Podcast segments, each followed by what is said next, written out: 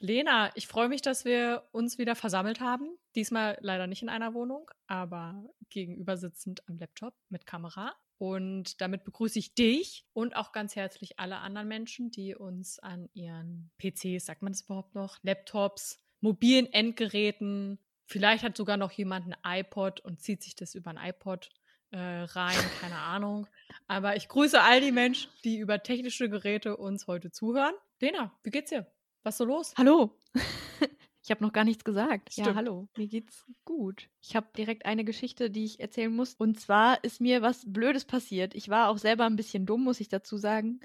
Äh, hinterher ist man immer schlauer. Ich habe letzten November einen Kauf getätigt von Sportkleidung über eine Firma mit dem Namen Fabletics. Und ich bin tatsächlich, muss ich auch leider gestehen, auf Instagram-Werbung reingefallen. Ich hasse es eigentlich sonst, dass es Instagram-Werbung macht und klickt die immer weg und guckt die gar nicht an, aber ich brauchte halt irgendwie auch neue Sportsachen und dann wurde mir eine, eine schöne Sporthose angezeigt. Dann bin ich auf jeden Fall auf die Seite. Dann stand da, hey, wenn du eine VIP-Mitgliedschaft abschließt, die dich nichts kostet, dann bekommst du die Sachen, die du bestellst, für die Hälfte. Dann habe ich auch sogar extra nochmal nachgelesen Mhm. äh, auf der Seite und habe eben geguckt, okay, stimmt das auch so, dass ich da jetzt nichts irgendwie bezahlen muss noch dafür oder in irgendeinen komischen Vertrag verwickelt werde, aber das stand halt da auch nirgendwo. Habe ich gedacht, ja, okay, wenn denen das wert ist, dass die dafür meine E-Mail-Adresse haben und ich dann einmal die Woche irgendwelche Mails von denen lösche, okay, damit kann ich leben. Dann habe ich das da bestellt, halt über diese VIP-Mitgliedschaft Ja. und dann habe ich jetzt vor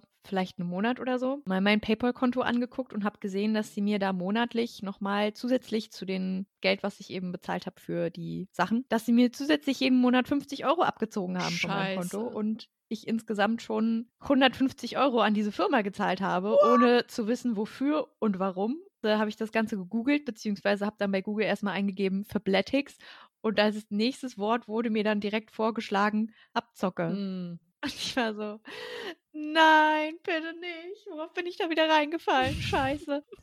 Auf jeden Fall bin ich dann direkt auf die Seite von der Verbraucherzentrale gegangen und da hatte dann eine eben auch geschrieben, dass sie genau das gleiche Problem hatte, dass sie halt eben so eine VIP-Mitgliedschaft abgeschlossen hat, man eben auch nicht darüber aufgeklärt wird, was da passiert. Das steht halt wirklich nirgendwo. Ja, krass. Also ich gucke eigentlich auch schon immer bei sowas, ne? Ja, aber ich hätte mir halt wahrscheinlich einfach die AGBs durchlesen müssen. Aber wie jeder weiß, macht das ja auch eigentlich niemand. Aber da steht es auf jeden Fall drin. Genau, deswegen schreiben sie es nur da rein. Genau, das ist der Trick. Nee, auf jeden Fall habe ich dann noch weiter gelesen. Also es ist wohl schon ein sehr, sehr häufiges Problem. Finde ich immer ein bisschen tröstlich, wenn ich wenigstens nicht die Einzige bin, der sowas Dummes passiert. Äh, ich habe das dann auch meinem Lebensabschnittsgefährten erzählt, ganz aufgeregt. Und der hat mir dann noch mehr Panik gemacht, weil er dann eben auch nochmal recherchiert hat und meinte, ja, also hier steht, dass die Leute voll die Schwierigkeiten hatten, ihr Geld zurückzubekommen und dass sie äh, da mit dem Anwalt und so den Anwalt einschalten mussten und sowas. Und dann habe ich den ganzen Abend habe ich wach gelegen und die ganze Nacht im Bett und habe mir überlegt, was ich dann sage, wenn ich da anrufe und wie ich das formuliere und wie ich da halt so auftrete, damit die mir mein Geld zurückgeben und diese scheiß Mitgliedschaft kündigen. Mhm. Hab die ganze Zeit überlegt, Gott, wie sagst du das? Was sagst du da am besten und so. Ja, und dann habe ich da am nächsten Morgen angerufen und äh, habe eben gesagt, ja, hallo, ich möchte gerne meine VIP-Mitgliedschaft kündigen und ich hätte gerne auch mein Geld zurück. Dann hat sie erst versucht, mir dann nochmal die ganzen Vorteile zu nennen und ich könnte ja dieses und jenes. Und das Prinzip ist halt so, dass du eben jeden Monat 50 Euro zahlst und das wird dann deinem Konto gut geschrieben bei Fabletics und mit diesem Geld kannst du dann andere Klamotten beispielsweise für diesen VIP-Preis kaufen, also halt für günstiger. Ah, okay. Aber ich meine, wer, wer kauft denn jeden Monat irgendwelche Sportsachen? Hä, Fitfluencerinnen? Weißt du, wer, wer macht das? Also wer benutzt das denn? Ja, okay, aber Pamela? Pamela, Pamela Reif, ja, die macht das bestimmt, aber der tun ja dann wahrscheinlich auch keine 150 Euro weh, wie sie mir wehtun. Nee. Ja, auf jeden Fall habe ich dann irgendwann gesagt, Entschuldigung, wenn ich Sie unterbrechen muss, aber ich möchte diese Mitgliedschaft nicht. Und ich habe auch schon mit meinem Anwalt gesprochen, der hat auch gesagt, dass es nicht rechtens ist, was Sie da machen, weil es überhaupt nicht transparent ist und ich wurde nicht darüber aufgeklärt, dass ich hier was zahlen muss und so. Und dann hielt sie so kurz inne und ich war so in meinem Kopf, oh Gott, hoffentlich fängt sie jetzt nicht an, mit mir zu diskutieren und sagt mir, dass das alles nicht geht und dass ich mein Geld nicht kriege. Und dann meinte sie so, ja, ich habe jetzt die Mitgliedschaft gekündigt, das Geld sollte innerhalb der nächsten drei Tage wieder auf dem Konto sein. Ah, voll gut. Und dann war auch okay. Ja, ich glaube, hat wahrscheinlich einfach daran gelegen, dass ich direkt mit dem Anwalt gedroht habe. Ja, und du warst nicht die Erste. Hätte sie da bestimmt noch weiter mit mir diskutiert. Aber weil ich halt direkt meinte, ja, ich habe ja schon mit meinem Anwalt gesprochen. ging das dann. Aber wirklich, ich hatte so Schiss, dass ich jetzt einfach 150 Euro dadurch verloren habe. Also deswegen mein Tipp für alle, bestellt da nicht. Und wenn, dann bestellt nicht über diese VIP-Funktion oder lasst es einfach ganz bleiben, weil diese Firma ist gemein und fies und fuck Capitalism. Auf den du auch reingefallen bist.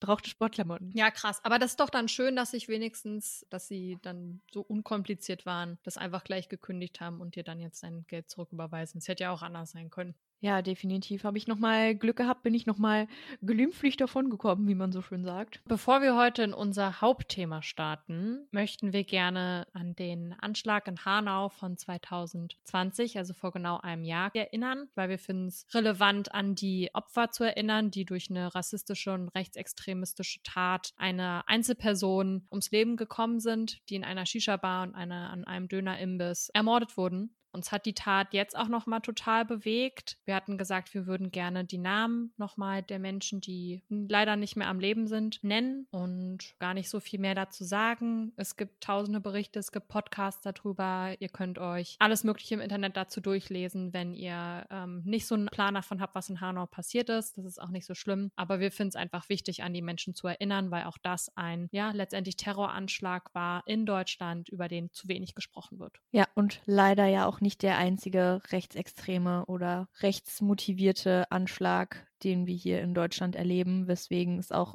vor dem Hintergrund einfach nochmal für uns wichtig ist, das anzusprechen, um einfach nicht in Vergessenheit geraten zu lassen, dass wir immer noch ein großes Problem haben mit Rassismus in diesem Land. Genau, vorab, bevor wir die Namen ganz kurz nennen, kann sein, dass wir welche falsch aussprechen, aber. Wir geben uns die größte Mühe. Ja. Okay. Wir erinnern uns an Götschan Gültekin, Sedat Gürbüz, Said Nassar Hashemi, Mercedes Kirpatsch, Hamza Kotovic, Willi Viorel Paun, Fatih Sarasholu, Ferhat Unvar, Kaloyan Velkov. Mögen sie in Frieden ruhen und möge es in Deutschland und überhaupt überall auf der Welt weniger Anschläge geben, jeglicher Art. Und somit dann rein ins Thema. Wuhu, gute Überleitung.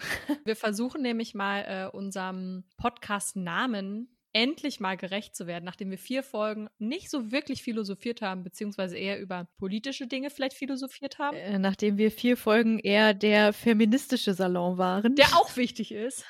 Ja, sind wir jetzt tatsächlich auch mal der philosophische Salon. Ja. Unser Thema heute ist Trommelwirbel. Hört man das? Ich weiß es nicht.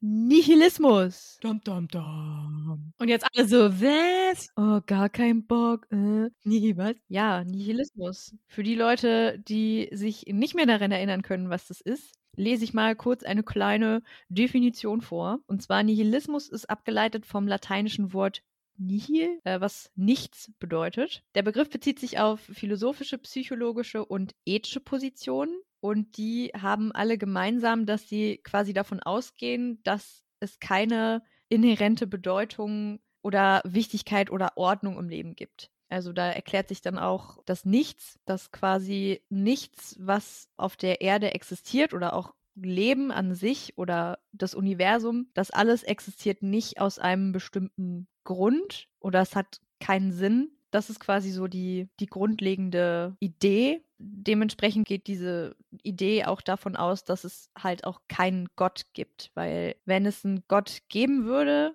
dann müsste man ja nicht selber nach einem Sinn suchen, weil Gott bietet einem ja quasi alle Antworten auf diese Fragen. Warum gibt es die Menschheit? Warum gibt es das Universum? Was ist der Sinn des Lebens? Oder würde ich sagen, dass man als gläubiger Mensch dann halt immer einfach sagen kann, ja, es ist halt Gott gegeben. Gott hat die Menschen erschaffen. Gott hat alles so erschaffen, wie es ist und alle Lebewesen. Und deswegen ist das halt der Grund, warum alles existiert und der Sinn. Sozusagen keine höhere, keine höhere Bedeutung. Aber wenn man eben nicht an Gott glaubt, dann kann es mitunter sehr ermüdend werden, finde ich, und auch fruchtlos, wenn man so über den, den Sinn des Lebens nachdenkt. Weil wenn es halt keinen Gott gibt, der hinter dem steckt, was ist es dann? Mhm. Also wenn ich da jetzt kurz ansetze, Gott ist ja jetzt erstmal nur aus einer bestimmten Religion der, der Glaube an etwas Allmächtiges so. Also gut, im, im Islam dann Allah. Also das ist ja dann erstmal nur ein anderer Name, aber es gibt ja auch noch andere Religionen, die vielleicht nicht von einer Macht oder Kraft oder was auch immer ausgehen, die irgendwie alles geschaffen hat und auf die wir uns beziehen als Menschen oder dann eben als Gläubige an diese bestimmte Religion. Wenn du den Hinduismus nimmst, da gibt es ja ganz, ganz viele Götter und Göttinnen, die eine bestimmte Funktion quasi haben. Weißt du, was ich meine? Es gibt ja schon auch unterschiedliche Religionen. Ja, genau, aber sie haben halt eine Funktion. Sie sind halt für quasi einen bestimmten Lebensbereich, sag ich mal, zuständig oder auch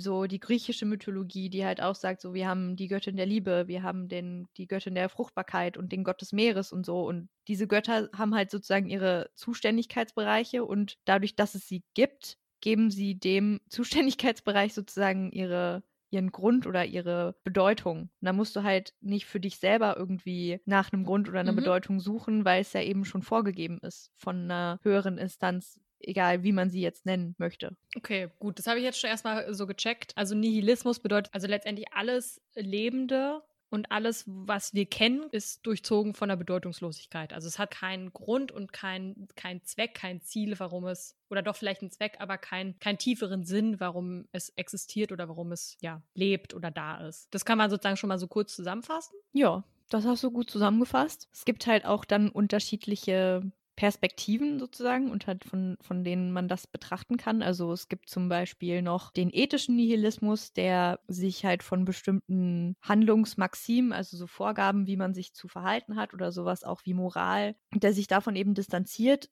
und dann gibt es zum Beispiel noch den ontologischen Nihilismus. Ja, es kommt halt immer auf die Perspektive an, von der man das betrachtet. Also es gibt halt verschiedene sozusagen Abstufungen davon. Oder Strömungen. Genau, oder Strömungen, je nachdem auch auf welche, auf welchem Bereich man sich jetzt konzentriert. Wir haben aber gesagt, dass wir uns jetzt in diesem Podcast an die Unterscheidung zwischen kosmischem und existenziellen Nihilismus halten. Da würde ich mich als erstes sozusagen selber einordnen. Also bei einem von beiden. Verrate jetzt aber noch nicht, welcher es ist.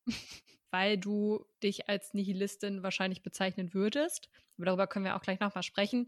Daher kommt quasi auch das Thema für heute, richtig? Weil ich habe mich damit noch nie groß beschäftigt. Ich kann mich nur noch auch irgendwie an den Deutschunterricht erinnern, wo wir das mal hatten. Und als ich jetzt im Vorfeld nochmal so ein bisschen was gelesen und angeguckt habe, da dachte ich mir so, ah ja, okay, habe ich schon mal gehört. Ja, okay, kommt mir bekannt vor. Aber ich habe mich damit sonst nie gro groß auseinandergesetzt, weil das nicht, also zumindest bisher nicht meine Lebenseinstellung war. Keine Ahnung, kann sich auch immer ändern. Das ist so ein bisschen wahrscheinlich auch die Begründung, warum wir jetzt heute drüber sprechen, ne? weil wir da, glaube ich, auch dann tatsächlich mal äh, unterschiedlich sind. Was uns ja sonst immer vorgeworfen wird, dass wir hier zu, äh, zu homogen wären in unserer Haltung. ja, tatsächlich würde ich schon sagen, dass es für mich zumindest, was so die allgemeine oder übergreifende Weltanschauung angeht, dass ich mich da schon als Nihilistin selber bezeichnen würde. Meine ersten Gedanken, die ich so dazu hatte, waren so in der siebten Klasse. Da mussten wir in Ethik mal so ein Plakat über uns selber machen, äh, vor allem aber halt auch mit Dingen, die uns selber besonders wichtig sind und dann dazu irgendwie noch aufschreiben, warum sie mir wichtig sind. Dann habe ich halt in dem Kontext so darüber nachgedacht, okay, ja, was ist mir denn überhaupt wichtig? Warum ist mir das wichtig? Was ist überhaupt der, der Sinn so meines eigenen Lebens? Ich würde halt auch da nochmal unterscheiden, so zwischen dem Sinn des Lebens im Allgemeinen, also der Existenz sozusagen allen Lebens auf dem Planeten, im Universum und dem Sinn meines eigenen Lebens. Mm, okay. Und in der siebten Klasse dachte ich mir dann halt so, okay, es wird schon irgendwie alles einen Grund haben, dass es so ist, wie es ist, dass die Welt so ist, wie sie ist dass es ja sozusagen irgendwie einen höheren, tieferen Grund gibt, warum wir auf der Welt sind, warum überhaupt Leben auf diesem Planeten entstanden ist, warum die Erde genau in der perfekten Entfernung zur Sonne steht, dass überhaupt Leben möglich ist. Wenn sie nämlich näher dran wäre oder weiter weg, dann würde es das ja alles gar nicht geben. Finde ich auch krass. Aber auf jeden Fall ja, war das dann für mich irgendwie immer so, okay, ja, es, es gibt halt irgendwie einen Grund, ich kenne ihn nicht, aber es wird schon einen geben. Und je älter ich dann halt wurde, desto mehr habe ich mich dann halt damit beschäftigt. Oder auch generell finde ich, wenn man sich so mit dem Universum beschäftigt und sich so vor Augen führt, dass es einfach abnormal riesig ist. So riesig, dass sich das menschliche Gehirn das eigentlich gar nicht richtig vorstellen kann. Und vor allem so, versuch mal die Unendlichkeit vorzustellen. Kannst du nicht, weil wir kennen nichts, was unendlich ist. Brain Crash. Das ist halt, du kannst es dir nicht vorstellen. So, und je älter ich halt wurde, desto mehr hatte ich dann halt diesen Gedanken, okay, vielleicht ist es doch nicht so, dass es einen tieferen Sinn gibt oder einen Grund, warum die Welt so ist, wie sie ist, warum mein Leben so ist, wie sie ist, warum alles so ist. Ja, dadurch, dass ich halt selber nie an Gott geglaubt habe, halt nie damit konfrontiert war mit Glaube so richtig. Ja, ich weiß nicht, hat mich das irgendwann so einfach sehr beschäftigt oder fast schon irgendwie so ein bisschen fertig gemacht weil, ja, wie ich halt vorhin schon meinte, Mhm. ich habe es mir immer so einfach vorgestellt, einfach in die Kirche zu gehen und zu sagen, so, ja, Gott hat alles gemacht und Gott ist der Grund und deswegen hat mein Leben Sinn, weil Gott es so möchte. Aber ich hatte das halt nie und für mich war dann halt immer so die Frage, was ist es denn sonst? Und da kommt dann halt irgendwann so der Nihilismus ins Spiel und vor allem auch der existenzielle Nihilismus, der halt sozusagen sagt, okay, wir gehen einfach mal davon aus, ja, nichts hat Sinn, nichts hat Bedeutung von dem, was wir tun, vom Leben im Allgemeinen, von meinem persönlichen Leben aus gesehen. Nichts hat irgendwie eine Bedeutung. Dem Universum ist es völlig egal, ob ich meine Klausuren bestehe, ob du eine Eins in deiner äh, Masterarbeit schreibst oder was auch immer. Interessiert ja nur uns persönlich so. Genau das ist aber halt auch der Punkt bei existenziellem Nihilismus. Wir können sozusagen unserem Leben selber einen Sinn geben und wir können unserem Leben selber Bedeutung geben. Wir können sagen, okay, mir ist es wichtig, dass ich später einmal einen Beruf habe, der mich erfüllt und bei dem ich das Gefühl habe, ich kann was, was Positives bewegen, auch wenn es vielleicht verglichen mit dem Universum absolut egal ist, welche Entscheidungen ich da treffe. Aber wenn sowieso alles egal ist, dann kann ich mir eben auch selber aussuchen, was mir wichtig ist und welchen Punkten, Themen ich in meinem Leben Bedeutung geben möchte. Okay, existenziellen Nihilismus habe ich, äh, glaube ich, verstanden. Den finde ich auch erstmal irgendwie relativ eingängig. Es gibt keine, keine größere Macht, die Dingen Sinn verleiht. Dadurch gibt es sozusagen keine Deutung, die den äh, Dingen innewohnt. Und wir sind quasi als in unserem Fall als Menschen dafür selber verantwortlich, wenn wir es wollen, Dingen eine Bedeutung zu verleihen und einen Sinn zu verleihen und können uns das aber sozusagen nach unseren eigenen Werten zurechtlegen,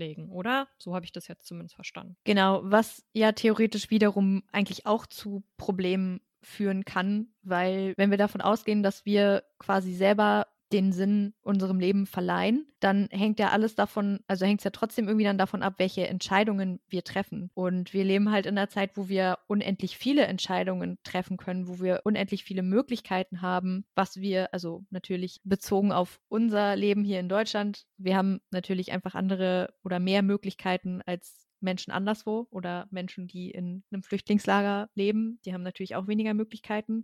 Aber verglichen mit der Welt vor 100 Jahren haben die Menschen an sich schon viel mehr Möglichkeiten. Und äh, da gibt es auch so, so einen Spruch. Anxiety is the dizziness of freedom. Also quasi, dass unsere Ängste oder unsere Sorgen, unsere Probleme daraus entstehen, dass wir eben so viele Möglichkeiten haben, dass wir theoretisch alles tun können, führt halt wieder zu Problemen, weil es dann viel schwieriger ist, sich für etwas zu entscheiden. Ja, beziehungsweise sich sozusagen auch für das Richtige zu entscheiden, wahrscheinlich auch, ne? Also richtig in Anführungsstrichen, was heißt dann richtig? Genau, wenn man halt davon ausgeht, dass alles nur Konstrukte sind, also Moral, Liebe, dann ist es ja unsere eigene Verantwortung, quasi dem, dem eigenen Leben so eine konstante Bedeutung zu geben und sich ja bewusst zu sein, dass das alles Konstrukte sind und sie vielleicht keine Bedeutung haben für das Universum, so. Also im Vergleich zu wie riesig das Universum halt ist, hat unser, unser Handeln ja überhaupt, also es ist ja völlig egal eigentlich. Es ist ja schon, wenn wir es auf der Erde vergleichen, so eigentlich egal, was ich mache, weil es so viele Menschen gibt. Wir müssen nicht mal aufs ganze Universum sozusagen das übertragen, sondern alleine fürs Weltgeschehen oder für die Menschheitsgeschichte macht es einfach nicht so einen Unterschied. Also zumindest so nach dem, nach dem Konzept, wie ich es jetzt verstehe, macht es keinen Unterschied, ob du Rechtsanwältin wirst oder Landwirtin oder keine Ahnung, ob wir befreundet sind oder nicht, oder? Also es ist nicht mal nur fürs Universum erstmal irrelevant, sondern auch wahrscheinlich zeitlich gesehen. Ja, genau. Okay, das ist jetzt so der existenzielle Nihilismus und der grenzt sich ab zum, ja, ist das kosmischer Nihilismus? Ja, der kosmische Nihilismus. Er wird gerne auch der pessimistische Nihilismus genannt. Der geht erstmal von der gleichen Grundannahme aus. Also es gibt keine Wahrheit, keine Bedeutung im Universum. Das sagt ja der existenzielle Nihilismus auch. Aber er besagt halt auch, dass die von Menschen geschaffenen Bedeutungen, die ja im existenziellen Nihilismus wieder wichtig sind oder wichtig sein können, sowas wie eben Freiheit, Liebe, Hoffnung, Spaß, dass es halt alles nur Mysterien oder Mythen sind, an die wir glauben, um mit der Lehre oder der Sinnlosigkeit unserer eigenen Realität oder unseres eigenen Lebens Lebens klarzukommen. Also die Bedeutungen, die wir erschaffen haben als Menschen, sind so gesehen dann laut des kosmischen Nihilismus nur Coping-Mechanismen, um damit klarzukommen, dass eigentlich alles, unsere eigene Existenz, alle jegliche Existenz überhaupt keinen Sinn und keine Bedeutung hat. Und wir dann sozusagen nur auf den Tod warten oder was?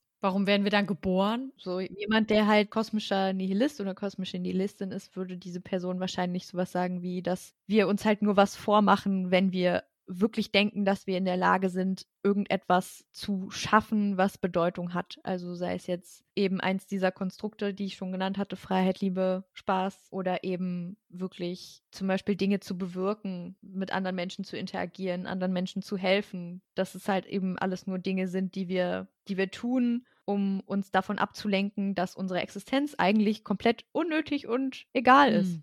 Da erklärt sich vielleicht auch, warum es auch pessimistischer Nihilismus genannt wird. Also existenzieller Nihilismus, okay, da, da kann ich mitgehen. Das, das äh, checke ich noch irgendwie. Das ist ja auch so ein bisschen, weiß ich nicht, dazu passt auch dieses Motto, jede, äh, jedes ihres eigenen äh, Glückes Schmiedin oder jeder, jeder ist seines eigenen Glückes Schmied. Das finde ich irgendwie eingängig und einleuchtend. Aber pessimistischen oder kosmischen Nihilismus, ich weiß nicht, wie, wie lebt man denn dann sein Leben? Also, wenn nichts einen Sinn hat, warum verbringst du dann deine Zeit noch auf der Erde? Und warum, weiß ich nicht, auch ganz doof gefragt, warum, warum pflanzen sich Menschen fort? Also warum haben wir Nachwuchs oder auch in der Natur, warum vermehrt sich die Natur? Warum geht sozusagen immer alles weiter, obwohl es keinen Sinn und Zweck hat? Ja, das ist eine Frage, die ich jemandem, der sich dem kosmischen Nihilismus zugehörig fühlt, auch stellen würde, weil sich das mir auch nicht ganz erschließt. Also, was bringt mir denn dieser Gedanke oder dieses, nenn es Wissen, dass nichts eine Bedeutung hat, so dann kann ich mir im Prinzip auch gleich die Kugel geben und halt einfach sterben, weil es ist ja eh alles egal, ob ich jetzt lebe, ob ich jetzt hier bin und irgendwie mit anderen Menschen interagiere oder ob ich unter der Erde liege und nichts tue, macht ja keinen Unterschied. Ja. Es hat ja eh alles keinen Sinn. Wozu dann leben? Deswegen fühle ich mich da auch nicht so zugehörig. Aber wenn man sich das Ganze nochmal veranschaulichen möchte. Es gibt ein sehr gutes Video dazu auf äh, YouTube. Beiden Formen des Nihilismus nochmal gezeigt werden anhand von zwei sehr guten Serien, die ich auch sehr empfehlen kann.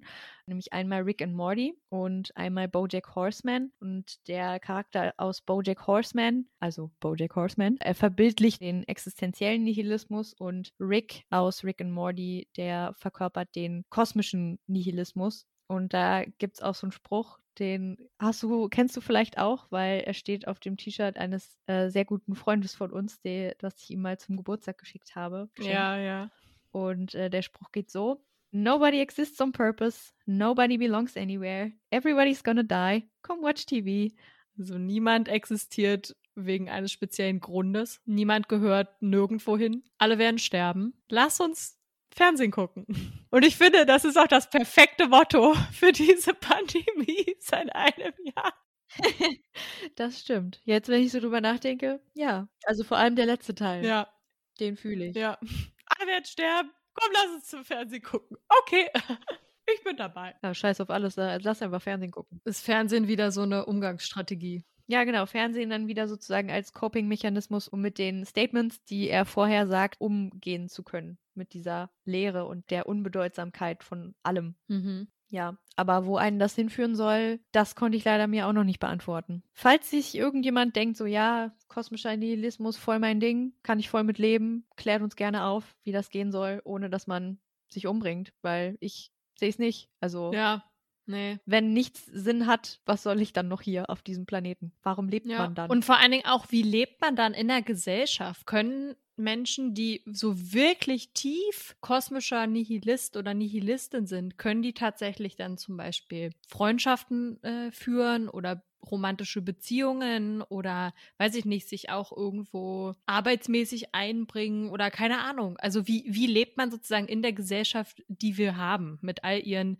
Regeln und Konformitäten und all ihren Zwängen teilweise auch, aber auch den Freiheiten, die es gibt. Also das würde mich auch total interessieren. Wie passt es quasi in das System, in unser soziales System, in dem wir, was wir uns aufgebaut haben in den letzten Jahrhunderten? Ich schätze mal, das wird auch einfach davon abhängen, wie, wie stark du das fühlst oder wie sehr du das in dein Leben integrierst, also wie präsent einfach diese, diese Vorstellung ist. Du kannst ja vielleicht daran glauben, dass nichts Sinn hat, aber trotzdem musst du ja in irgendeiner Art und Weise am Leben irgendwie teilnehmen, weißt du? Vielleicht gibt es da einfach auch verschiedene, verschiedene Ausprägungen, die das dann eben möglich machen. Ja, also es ist für mich manchmal ein, ein, tröstlicher Gedanke, wenn ich mich zum Beispiel über irgendwas wahnsinnig aufrege oder ja, mir wegen irgendwas total viele Gedanken mache, wie zum Beispiel auch mit der Fabletics-Sache. Dann hilft es mir manchmal, wenn ich mir einfach sage, okay, eigentlich ist es auch gar nicht so wichtig. Eigentlich ist es egal, ob ich beispielsweise diese Klausur jetzt bestehe oder ob ich sie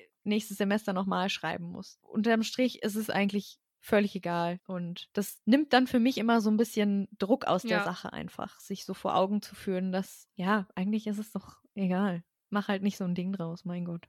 Das kann ich auch ganz gut nachvollziehen. Also das, das versuche ich auch immer mehr, mir dann gerade bei so Sachen, weiß ich nicht, über die ich mich aufrege oder brauche jetzt ein Semester länger mit der Masterarbeit und so ein Kram. Also mir dann auch mal zu denken, so ja, mein Gott, also ja, es macht halt eigentlich letztendlich keinen Unterschied, weil wo, in welchem Fall macht es einen Unterschied? Nur bei diesen Sachen, die irgendwie Arbeitsmarkt betreffen. Dann starte ich quasi ein halbes Jahr später oder ein Jahr später oder was weiß ich äh, in einen anderen Job oder äh, zahle dann äh, ein Jahr weniger in die Rente Rente ein. Oder keine Ahnung, weißt du, so diese Hard Facts. Und aber sind die, was, was haben die mit meinem Glücklichsein sozusagen zu tun? So, so denke ich dann immer eher, was heißt es sozusagen für mein Wohlfühlen, für meine emotionale Gesundheit, teilweise auch für meine körperliche Gesundheit, ja, einfach für meine Lebensfreude. So aus dieser Perspektive denke ich halt immer mehr. Und genau, deswegen kann ich das ganz gut äh, nachvollziehen. Dieses Innehalten und so, Moment, so wirklich einen Unterschied macht es gerade nicht. Ja, genau. Es nimmt halt dann bestimmten Situationen oder auch wenn man sich über irgendwas aufregt, wo man sich dann im Nachhinein auch denkt, okay, war eigentlich voll unnötig äh, nimmt dann vielleicht diesen Momenten dann so ein bisschen die, die Ernsthaftigkeit oder die Wichtigkeit sozusagen daraus. Einfach, dass ich dann darüber nachdenke, mein Gott, es ist doch jetzt völlig egal, ob mein Freund jetzt Staubsaugt oder ob ich das jetzt mache. So mache ich das halt. Oder ist doch jetzt völlig egal, dass er jetzt seinen Teller hat stehen lassen. Also weißt du, so Kleinigkeiten manchmal, wo man sich so reinsteigert und dann so wahnsinnig aufregt über irgendwas. Wenn, man, wenn ich mir dann überlege, ja, eigentlich ist es doch jetzt auch wirklich egal, nimmt es so ein bisschen die. Das Gewicht das Gewicht, ja, sehr gutes Wort, genau. So das Gewicht einfach daraus. Und ja, das wäre, wenn man mich jetzt auch fragen würde, sehr, okay, was bringt dir das denn, dass du dich jetzt dir auf, auf die Fahne schreibst, dass du existenzielle Nihilistin bist? So, was hast du jetzt davon? Ja, genau das. Dass ich genau in solchen Momenten versuche. Bitches. Ja, aber dass ich halt in solchen Momenten eben versuche, mir vor Augen zu führen, dass es alles gar nicht so wichtig und gar nicht so schlimm ist, wie es für mich gerade ist, sondern dass es halt ja für mich gerade nur so schlimm ist, weil ich dem so viel Raum gebe, aber dass ich ja gleichzeitig auch mich dagegen entscheiden kann dem so viel Raum zu geben, weil Bedeutung hängt ja nur von mir ab und nur von dem, was ich sozusagen als bedeutungsvoll und wichtig ansehe. Und wenn ich mich dagegen entscheide und sage, nö, ist mir jetzt egal, ist mir halt als einfach nicht wichtig oder weniger wichtig, dann verändere ich ja damit sozusagen ja die Gewichtung, die Bedeutung davon. Wobei das, also was, was, woran ich jetzt eben noch gedacht habe, selbstständig sozusagen Dingen Sinn zu geben oder nicht oder keinen Sinn zu geben, also eine Bedeutung zuzuschreiben oder eben nicht, ist ja erstmal schön und gut und naja gut, mehr oder weniger einfach ist auch, einfach ist da sehr relativ. Aber worauf ich hinaus will, ist, was Bedeutung bekommt, würde ich sagen, ist trotzdem auch super krass davon abhängig, wie die Menschen um dich rum sozusagen mit Dingen umgehen. Weißt du, was ich meine? Also welchen Wert hat Arbeit oder welchen Wert hat irgendwie ein bestimmter Abschluss oder welche Bedeutung hat verheiratet zu sein oder nicht? Oder also diese Sachen, die sind ja auch sehr davon abhängig, in was für einer Gruppe wir uns aufhalten und dann auch nochmal in wie unsere Gesellschaft drumherum sich irgendwie konstruiert hat. Also ich würde sozusagen gerade kritisch betrachten, ob du tatsächlich allein alleine dir einen Sinn für etwas aussuchen kannst oder also Dingen Sinn geben kannst oder eben noch sagen kannst, nee, das äh, ist für mich sozusagen weniger relevant. Weißt du, was ich meine? Also sprich, dass da die Sozialisation, die soziale Umgebung eines Menschen auch mit beeinflusst, was dir überhaupt wichtig sein kann und was nicht. Es muss mir ja eigentlich im Prinzip wichtig sein, irgendwie einen Job zu haben oder ja, sagen wir einen Job zu haben, weil wenn ich kein Geld habe, dann kann ich mir keine Wohnung leisten, dann kann ich nicht Essen kaufen. So, deswegen muss es immer wichtig sein, einen Job zu haben, so nach dem Motto, dass es ja quasi dann eine Bedeutung ist, die von außen vorgegeben ja. ist. Ich persönlich würde sagen, das sind ja grundlegende Sachen, gegen die, die ich selber nicht beeinflussen kann. Und ich würde das jetzt eher auf so Sachen beziehen, wenn es halt darum geht, okay, was, was möchte ich mit meinem Leben anfangen? Welchen Sinn hat mein persönliches Leben? Welchen Sinn möchte ich ihm geben? Was ist sozusagen neben diesen Sachen wie genug Geld haben, um Wohnung und Essen zu haben und vielleicht auch noch Klamotten. Daneben eben noch wichtig für mich, womit kann ich mein Leben füllen, sodass ich Mhm. das selber als sinnvoll und bedeutungsvoll erachte. Also jetzt unabhängig eben von solchen sozialen Normen oder Okay. Anforderungen. Also dein, dein Leben gesamt betrachtet und nicht sozusagen nur die Einzelteile, sag ich mal, sondern eher, wo will ich hin mit meinem Leben, was macht mich sozusagen zufrieden und was ist für mich wichtig und was eigentlich nicht wirklich. Das sozusagen nochmal eher zu reflektieren und nicht alles so anzunehmen und alles so zu machen, wie, wie vielleicht andere es von einem wollen. Äh, wenn ich da einmal kritisch noch, ähm, noch ein bisschen pieksen darf, wie äh, einige vielleicht wissen, bin ich ja sehr christlich aufgewachsen, also einfach mit christlichen Werten und mit einer christlichen Weltanschauung sozusagen groß geworden. Und aus diesem Background heraus, also heißt jetzt nicht, dass ich das so sage oder frage, sondern eher eine, äh, eine gläubige Person. Und ich glaube, da ist es erstmal egal, ob Christin oder Muslima oder was auch immer. Aber könnte da jetzt zum Beispiel auch sagen, okay, und woher weißt du jetzt, dass du selber diese Bedeutung deinem Leben gegeben hast? Vielleicht hast du ja auch äh, jetzt sozusagen deinen Platz und den Sinn, dein Schicksal gefunden, was zum Beispiel Gott sozusagen sich für dich überlegt hat bei deiner Geburt. Die Aufgabe, die du hast in diesem Leben, die für dich gedacht ist, die hast du jetzt für dich gefunden, aber die hast du eigentlich nicht dir selber gegeben, sondern bist jetzt auf diesem, auf, bist auf den richtigen Weg gekommen, durch welche Entscheidungen auch immer. Ja, aber setzt das nicht auch voraus, dass ich überhaupt an Gott glaube? Also wenn ich nicht an Gott glaube, dann kann ich ja auch nicht davon ausgehen, dass es irgendeine oder an irgendeine höhere Macht, die sozusagen mir diesen Sinn gegeben hat oder diesen Sinn für mein Leben vorgegeben hat, wenn ich eben nicht daran glaube. Ja, also das, das macht vielleicht für dich keinen Unterschied. Also für dich ist es sozusagen egal, aber für religiöse Menschen, die würden dann sagen, es ist egal, ob du daran glaubst oder ob du daran nicht glaubst. Wir wissen, dass es Gott gibt und wir freuen uns sozusagen für dich, dass du deine göttliche Bestimmung gefunden hast. Also dass die Bestimmung, die Aufgabe, die Gott dir zugeschrieben hat, dass du die gefunden hast. Also es heißt ja nicht umsonst Glaube, weil niemand wirklich zu 100 Prozent wissen kann, dass es irgendeine göttliche Kraft gibt. Deswegen kann doch auch sich niemand hinstellen und mir sagen, ja, ich weiß, dass diese Sinngebung oder das, was du deinem Leben als Sinn gibst, dass das Gott gegeben ist, kann doch mir niemand sagen, weil kann doch keiner wissen. Also man kann ja sich Doch, natürlich. man kann sich sicher damit fühlen, aber es Hey, aber das ist doch der Grundpfeiler von, von Religion. ja, ich habe ja auch nie gesagt, dass ich Fan von Religion bin. Nein, nein, aber ich meine, also wir reden ja sozusagen über unterschiedliche Weltanschauungen. Und deine Weltanschauung ist, dass es gibt keine, keine größere Kraft und deshalb sind wir sozusagen für uns selber verantwortlich. Und es gibt also in den Dingen, in den Lebewesen, gibt es keinen eingeschriebenen Sinn und Zweck, sondern den müssen wir ihm selber geben geben. Und dem gegenüber steht ja beispielsweise jetzt eben eine christliche Weltanschauung. Eine Religion ist auch nur eine Weltanschauung und eine Ideologie eigentlich, die äh, aber sagt, nein, es gibt in allem einen Sinn und dieser Sinn, den, also der Sinn wurde sozusagen von der, von Gott, von einer äh, höheren Kraft, wurde dem gegeben. Also du weißt ja auch nicht, dass es keinen Sinn gibt. Du weißt ja auch nicht, dass es keinen Gott gibt. So, weißt du, was ich meine? Das ist ja Aussage gegen Aussage. Keiner von uns weiß irgendwas letztendlich, weil wir nichts davon jemals beweisen können. Ja, Komm, watch TV. genau. Ja, aber was macht es denn jetzt für einen Unterschied? Wenn das Menschen glauben, dann können sie das ja tun. Das ist ja, ändert ja jetzt nichts an der Sichtweise, die ich darauf habe. Also es kann ja beides parallel existieren. Ich, also ich spreche anderen Menschen jetzt nicht ihren, ihre Meinung oder ihren Glauben ab, bloß weil ich das so sehe, wie ich das halt sehe. Die Leute können es ja trotzdem so sehen, wenn sie das so sehen möchten. Ja, letztendlich werden wir es ja nie wissen, ob es nun eine höhere Macht gibt oder nicht. Das kann ja keiner mit hundertprozentiger Wahrscheinlichkeit sagen. Deswegen, Nee, absolut. das ist ja finde ich aber auch nicht so der, der wichtige Punkt dabei. Ja, ja, ich wollte auch eher mit der Provokation einfach nur gucken, wie es sozusagen in Abgrenzung zu einer recht gegensätzlichen Haltung, wie du dich da so verhältst. Weißt du, weil das sozusagen eine Haltung ist, mit der ich eher groß geworden bin, wollte ich einfach nur wissen, wie sich das dem gegenüber verhält, also deine Lebenseinstellung. Ja, ich würde halt irgendwie auch noch sagen, dass diese Gedanke, dass sozusagen ein Sinn für jedes Lebewesen vorgegeben ist, den es halt gilt, im Laufe des Lebens zu finden, dass es sozusagen dann deine Aufgabe ist im Leben, eben deinen Lebenssinn zu finden, dem würde ich halt erstmal zustimmen, egal ob das jetzt Gott gegeben ist oder ob ich das eben für mich selber finden muss, kommt ja dann letztendlich auch auf selber raus, weil finden muss ich so oder so selber.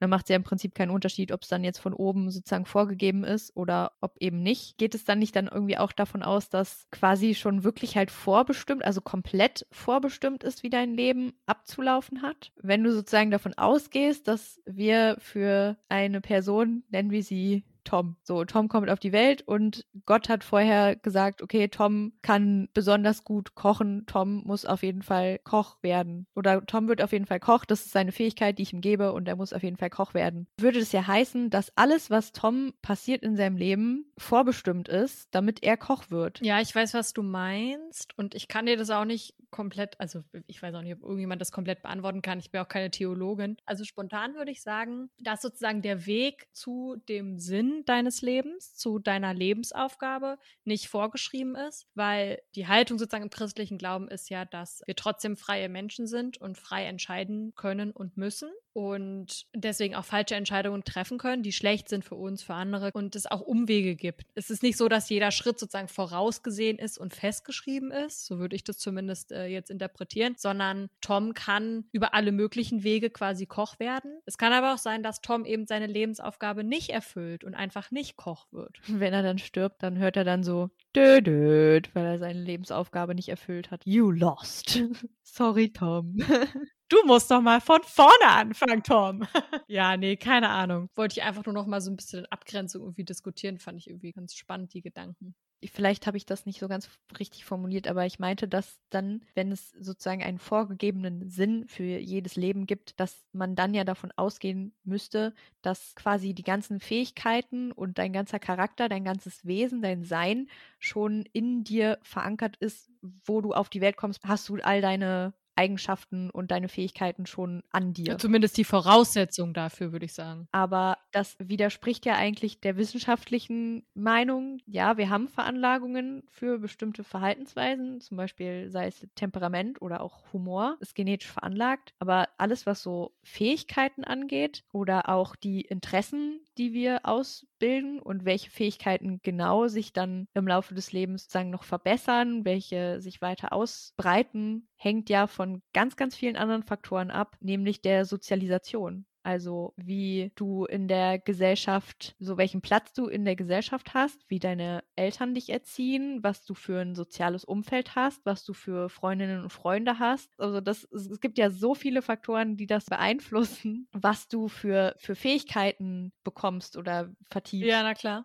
dass ich mir echt nicht vorstellen kann, dass für dich als Menschen schon ganz früh feststeht, was dein Lebenssinn ist und dass es so festgelegt ist. Einfach weil es so viele Faktoren gibt, die deine Person und dein Leben und all das, was dich ausmacht, beeinflusst. Weißt du, das sind ja so viele, so viele unterschiedliche Sachen und jeder Tag und jede Minute prasseln so viele Dinge auf dich ein, die dich beeinflussen. Du vergisst eine Sache aus dem religiösen Denken heraus. Ja, ich kenne mich doch nicht aus mit Religion. Deswegen will ich ja auch nur kurz was einwerfen, weil ich stimme dir auch zu 100% zu, zu dem, was du sagst. Wenn du aber tiefgläubig bist und das Denken hast, dass es eben diese, ja, eine höhere Kraft gibt, die allem und jeder Person halt auch einen bestimmten Sinn und eine bestimmte Position und eine Aufgabe sozusagen geben, dann würde ich sagen, ist auch der Ort und die Familie, in die du hineingeboren wirst, die stattet dich dann sozusagen schon mit den Sachen aus, die du brauchst, um prinzipiell deine Aufgabe zu finden. Das heißt, es ist nicht willkürlich, wo du auf die Welt gesetzt wirst, sondern auch das ist schon quasi geplant. Also das hat einen, einen Sinn und Zweck, warum du genau in der Familie von der Person geboren wirst, äh, warum du in einer Adoptivfamilie vielleicht aufwächst, warum etc.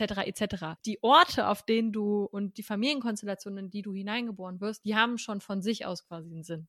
Ja, da schließt sich doch wieder der Kreis zu dem, was ich vorhin gesagt habe. Das wirkt für mich einfach so, ja, irgendwie so der einfachste Weg, sich Existenz und Sinn im Leben zu erklären. Wenn man das halt so für sich festlegt, dann braucht man halt nicht mehr viel hinterfragen, weil es ist ja alles schon vorgegeben und es wird schon alles seine Richtigkeit haben. Dann brauche ich halt nicht mehr mich zu fragen, ob mein Leben so ist, wie es sein sollte oder sein könnte, weil es gibt ja Gott und der wird mich schon auf den richtigen Weg führen, oder nicht? Nein, nein, nein, nein. Also nur weil, weil Gott für dich einen bestimmten Platz vorgesehen hat, heißt es nicht, dass, dass du diesen Platz erreichen wirst, sondern du musst selber daran arbeiten, dass du diesen Platz erreichst. Du musst sozusagen auf die eigene Sinnsuche, wenn man jetzt so möchte, auf die gehen und mit den richtigen Entscheidungen, und das merkst du ja erst in deinem Lebensverlauf, und aber auch mit dem richtigen Glauben letztendlich und ja, dem Finden zu Gott, wenn du das sozusagen gefunden hast, dann kommst du sozusagen auch immer näher deinem eigentlichen Sinn und Zweck. Das heißt, du kannst auch permanent, du kannst auch dein ganzes Leben lang verbringen und es nicht finden und es nicht schaffen.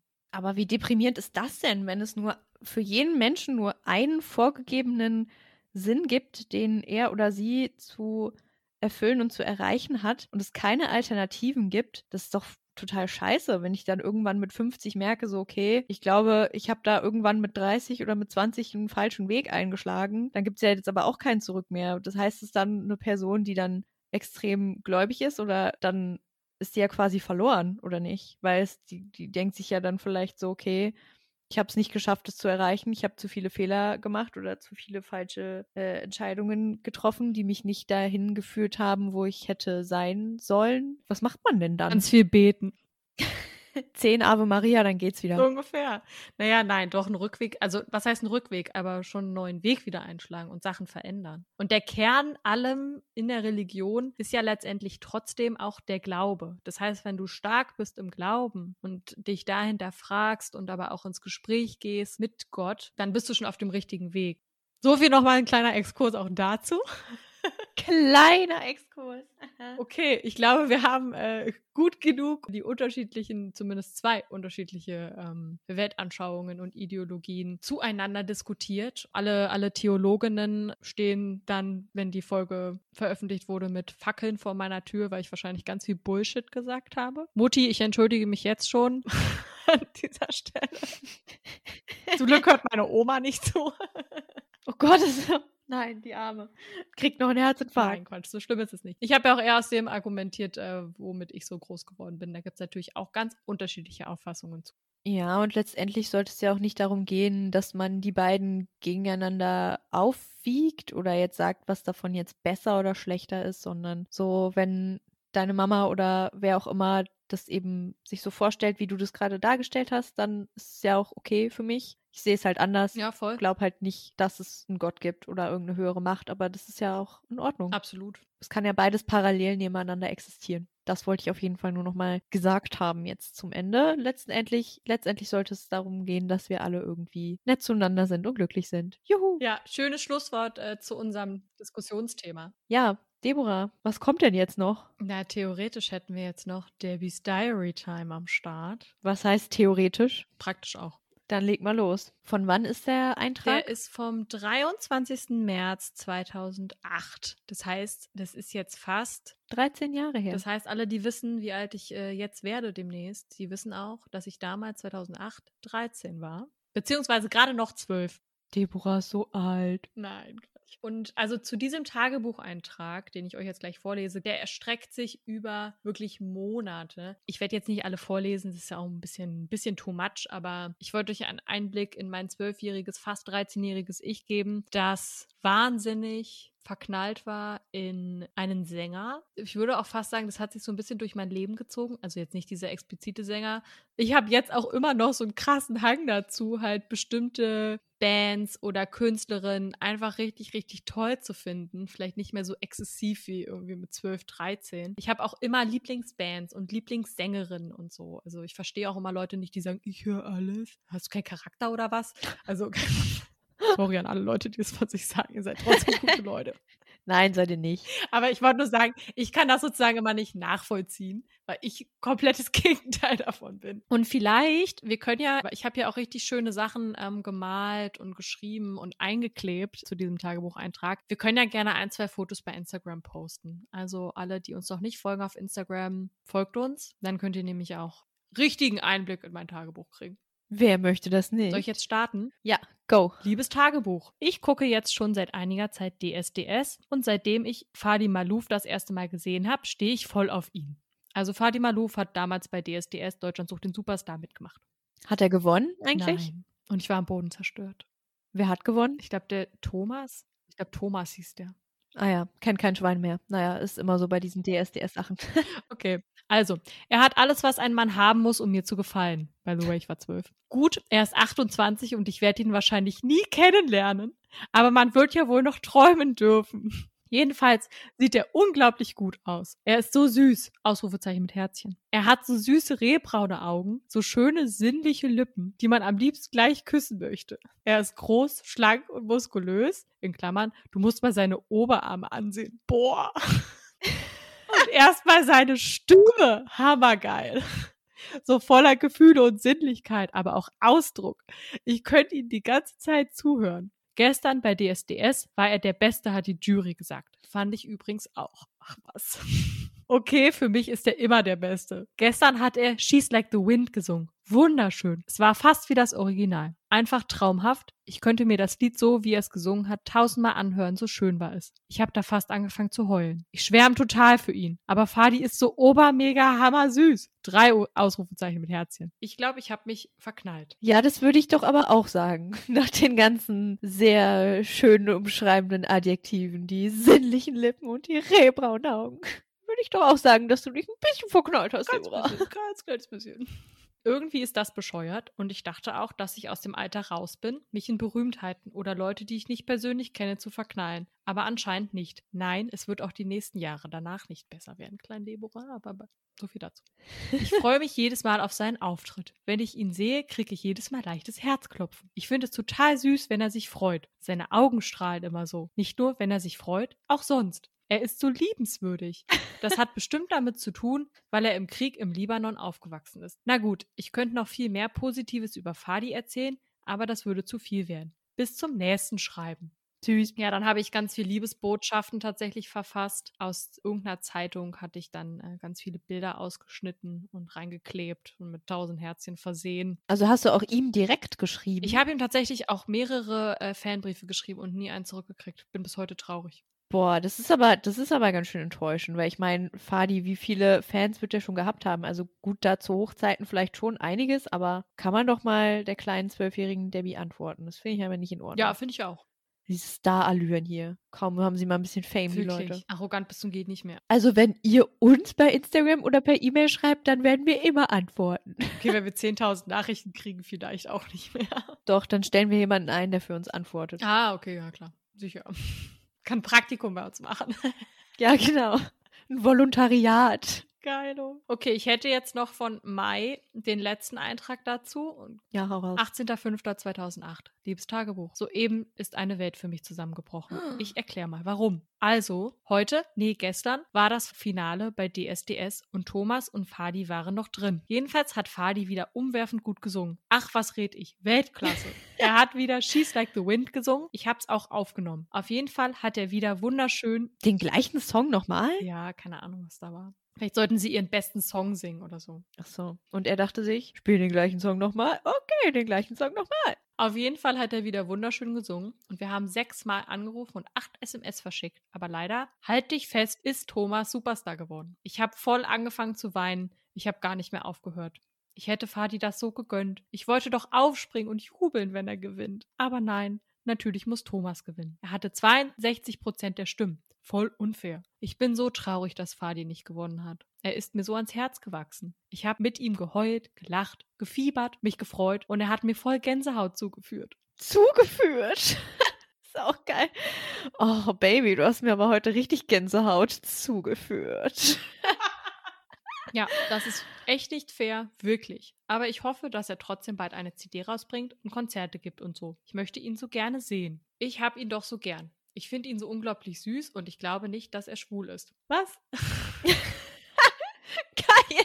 Als letzter Kommentar. Ich glaube übrigens nicht, dass er schwul ist. so, wer hat denn danach gefragt, ey?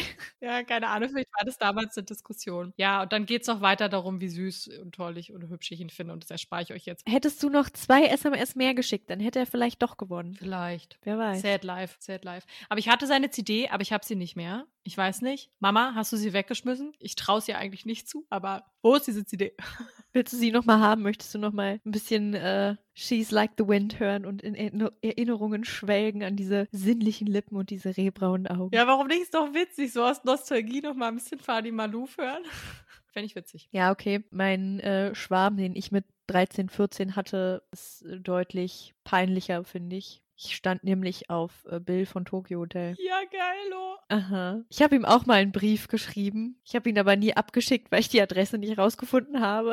Und äh, das war, nachdem ich auf einem Konzert gewesen mhm. war. Da war ich tatsächlich mit meiner Mutter. Meine Mutter ist tatsächlich mit mir auf ein Tokyo Hotel Konzert gegangen. Ja, bevor du alleine hingehst? Ich weiß auf jeden Fall noch, dass ich in dem Brief geschrieben habe. Irgendwie sowas wie, ja, als sich dann unsere Augen getroffen haben und du minutenlang nur mich angeschaut hast, das war alles andere um mich herum ist verschwunden und es gab nur noch dich und mich. Oh nein, wie süß. Irgendwie so eine Scheiße habe ich da geschrieben. Bin auch wirklich froh, dass ich es nie abgeschickt Witzig. habe. Warte, das heißt, du hast den Brief noch zu Hause? Nee, ich weiß nicht mehr, wo der ist. Ich habe den irgendwann weggeschmissen. Das wäre ein geiler Treat für den Podcast gewesen. Ja, das wäre wirklich cool, aber ich habe es leider nicht mehr. Also schon ganz lange nicht mehr. Ich weiß, es kann auch gut sein, dass ich es schon eine Woche später weggeschmissen habe oder so. Als ich dann aufgegeben habe, nach der Adresse zu Witzig. suchen. Aber Bill war ganz, ganz lange auch mein Schwarm. Alright, Lena. Ja, wie ein, wie ein guter Freund von mir immer sagt, mir ist ja egal, wen die Leute vögeln. Hauptsache sie vögeln. Schönes Schlusswort. Wie ein gutes Schlusswort. Ja. Ja. Und wenn ihr vögelt, immer nach Einverständnis fragen, abklären, ob die andere Person das auch gerade möchte und bitte sicheren Sex haben. So viel dazu nochmal. Wo wir gerade schon beim Thema sind. Ja, genau. Alles klar. Wir hoffen, euch hat diese Folge gefallen. Mal mit einem ganz anderen Thema. Sagt uns gerne auch, woran ihr so glaubt, ob ihr euch mit Nihilismus irgendwie identifizieren könnt oder vielleicht religiös seid, welche Religion oder vielleicht euch tatsächlich zum kosmischen Nihilismus hingezogen fühlt. Lasst uns einfach einen Kommentar da, wir würden uns freuen. Ja, schreibt uns auf jeden Fall gerne per E-Mail. Wie ist unsere E-Mail-Adresse, Deborah? Äh, philosalon.podcast.gmail.com. Sehr gut. Oder auf Instagram könnt ihr uns natürlich auch gerne schreiben. Wir heißen philosophischer Salon Podcast. Lena, es war mir ein Vergnügen. Die nächste Folge, wer weiß, vielleicht können wir die auch wieder gemeinsam äh, aufnehmen. Und ansonsten drücke ich jetzt mal auf äh, Stopp.